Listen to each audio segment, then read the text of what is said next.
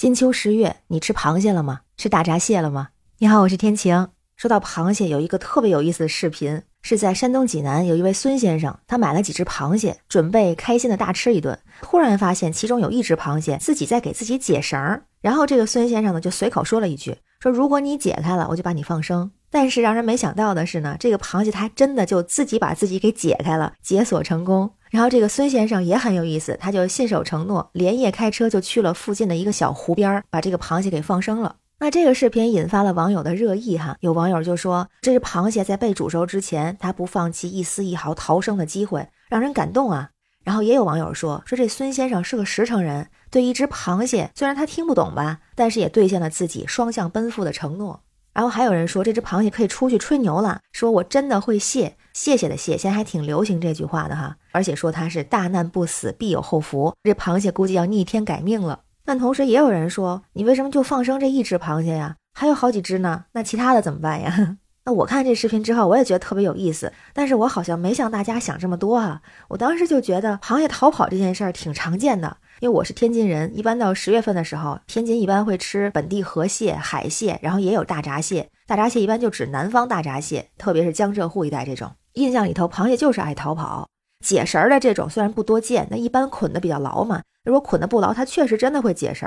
而且呢，一般就是把螃蟹放到锅里之后，它就很容易就往外爬，有的时候还爬得满屋都是，还挺有意思的。所以我就没想那么多。现在吃大闸蟹也确实挺流行的，就有数据显示说，中国2021年大闸蟹的产量超过了72亿只，每个中国人人均是五只。那七十二亿只呢，就差不多是一百零九万吨。就拿上海一个城市来说，二零二一年就吃掉了六万吨的大闸蟹。看起来中国人对大闸蟹情有独钟哈。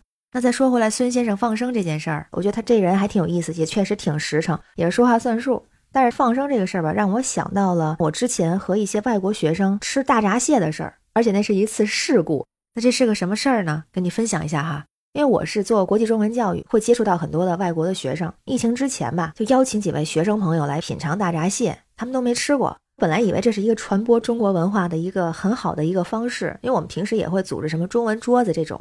那刚好十月份大闸蟹嘛，所以也想通过这种方式让他们去了解更多的中华文化。咱们有那句话吗，叫秋风起，蟹脚痒，痒是那个挠痒痒的痒，就是说这个时候蟹脚长肉的速度特别快。菊花开，闻蟹来。九十月份秋天的时候，就进入到了吃螃蟹的好季节，也想给他们来普及一下，但是没想到当时出了很大的 bug。当时在十月份的时候，请几位学生朋友吃饭，然后吃大闸蟹，刚好那个班呢是有美国的、英国的、德国的学生。我就非常兴致勃勃，还给他们介绍大闸蟹是什么。因为大闸蟹是河蟹的一种嘛，学名叫中华绒螯蟹，在咱们国家的北起辽河，南至珠江，漫长的这条海岸线上广泛的分布。而其中产量最大的、口感最好的就是长江水系的大闸蟹。当时拿着这个蒸好的大闸蟹摆好盘，我自己觉得还挺漂亮的，就还拿起来给他们讲解啊，什么叫公蟹、母蟹。他们都知道苏轼、苏东坡，知道苏东坡也是属于美食界的大咖。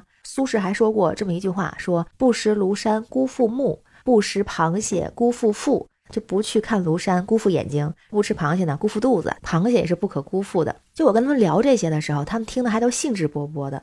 但是，一到吃的时候，问题就来了。我发现几个人里头只有一个人吃，那其他几个人呢，就是拿起来看看，有的就是摸一下、碰一下，都不把它拿起来。先说吃的那个人，他是个英国人，但是呢，他在中国当时已经待了十年了，就属于中国通的那种。所以他基本上咱们吃的东西他都吃，包括老北京豆汁儿他都喝。所以他就是拿起螃蟹吃的时候，就跟我吃是一样的，也很会呀，也知道什么蟹八件儿，就吃蟹的八件工具。当然我们当时吃的时候没有那么复杂，就是用了简单的剪刀啊什么这种，教他们用螃蟹钳子去吃。但是其他几个人当时表现的有点排斥，其中一个人呢就拿起那个螃蟹，他说这个东西好吓人啊，这能吃吗？我就很纳闷儿，我说怎么就吓人了？他就说你看。他眼睛一直看着我，他说我不敢吃这种眼睛看着我、一直盯着我的东西，觉得害怕。这个人他是个德国人，然后但是他看旁边的这个英国人他在吃嘛，所以他就也试了一下，稍微蘸了，我们还准备那个调料有醋，然后放着姜啊这个调料试了一下，就反正我是觉得挺好吃，但是对他们来说，他就是那第一个吃螃蟹的人，然后他还是不太能接受，我觉得可能是一种心理的抵触。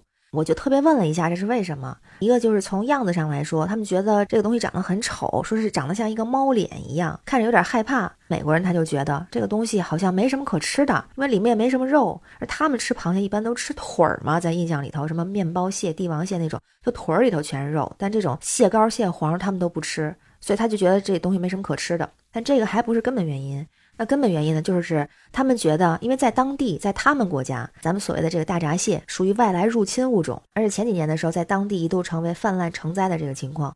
之前有调查就说，这大闸蟹大概是在一八四几年的时候，有人说是一八四二年，也有人说一九零零年，就大概那个时候就已经去到了欧洲。当地的科学家求证之后，就发现这个大闸蟹呢，它是在海边产卵，等到各国货轮商贸往来的时候，大闸蟹的蟹苗就在货轮压舱水的时候被迫进入了船内。然后就被带到了欧洲，因为那个大闸蟹据说它在繁殖的时候喜欢喝咸水儿，就生长的时候呢喜欢喝淡水，意思就是说它是在产卵的时候要去海边儿，然后等这个蟹卵成为蟹苗之后再爬回淡水湖生活。而且说这大闸蟹它不挑食，再加上当地的一些湖泊它的水质比较好，所以在那边生活的也很舒服，吃好了喝好了就繁殖嘛，所以一不小心就蟹丁兴旺了。但是当地人对这种壳又硬、肉又少的，还有八只脚还带着毛的这样的小生物啊，不是特别感兴趣，就觉得有吃它的时间，还不如炫俩汉堡呢。时间长了也没有人吃，所以它就泛滥成灾了。后来这大闸蟹又是同样的方式，跟着船开始环游世界，德国、美国、比利时就都去到了，而且这三个地方就成了当地所谓的重灾区。德国的电视台还报道了，就是因为这个大闸蟹，它随着压舱水被放了出来，然后呢，它就回游到了像莱茵河、易北河、泰晤士河等等，在那些湖域中就定居了。没两年的时间，就在欧洲各国的淡水湖中都发现了大闸蟹。一开始大家觉得没太在意这件事儿，就一小螃蟹嘛，是吧？但是呢，因为它适应能力特别强，生存能力特别强，还非常的彪悍，战斗力很强，什么都吃，还不挑食，吃鱼吃虾，吃螺吃蚌，还撕渔网。所以当时他就 KO 了当地其他的所有的淡水蟹，独占鳌头。而且这个大闸蟹它还不安分，每天爬来爬去，每天最多能爬十二公里。所以我觉得那逃跑大闸蟹不奇怪，因为我印象里头螃蟹都是这样的哈。而且它还横着走，还特别擅长挖洞，河道、堤坝、水坝都快掏空了。就想到咱们之前说那种千里之堤毁于蚁穴的，有那种感觉。那就这样呢，确实是破坏了当地的生态环境。然后这个德国人就说，当时德国想了一些办法，怎么解决这个？就想到中国，因为中国人吃大闸蟹，而咱们吃大闸蟹还挺会吃的，还有讲究。然后当时就想呢，能不能就把这大闸蟹遣返回中国，运回中国？但是这个受到一些影响，比如说一些食品安全卫生的问题啊、准入啊、检疫等方面，这个咱们现在卡的也特别严，所以就没成。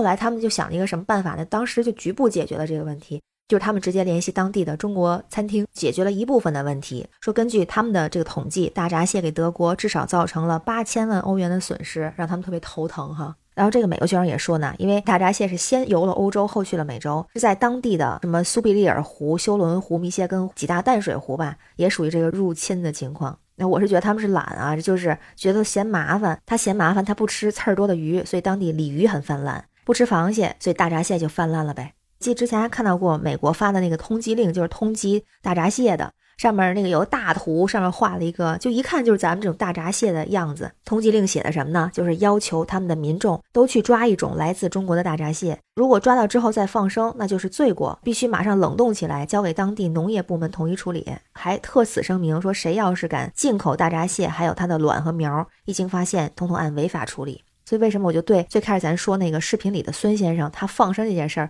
我就一下就想到这个了呢？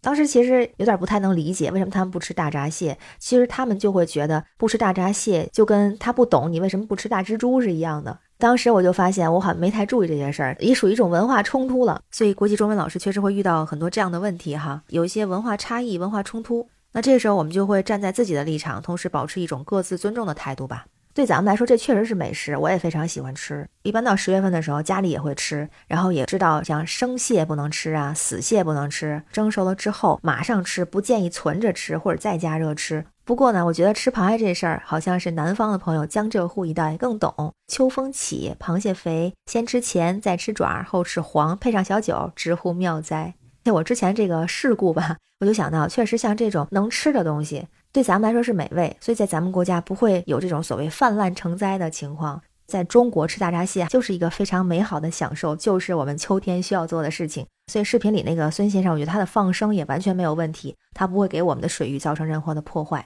不过也确实，包括我们也有一些就是外来咱们所谓的入侵物种，比方说现在咱们国家像外来的一些福寿螺、罗非鱼、清道夫，还有鳄雀鳝、非洲大蜗牛等等，这些靠吃其实也是没有办法解决的，所以也需要专业的控制才能够去遏制它的一些蔓延的势头吧。所以其实也是保护环境，保护我们自己的生态系统。那这个事儿不知道你怎么看哈？也可以在评论区留言，我们一块儿讨论讨论。我是天晴，这里是雨过天晴，感谢你的关注、订阅、点赞和留言，我会回复你的。让我们每天好心情，拜拜。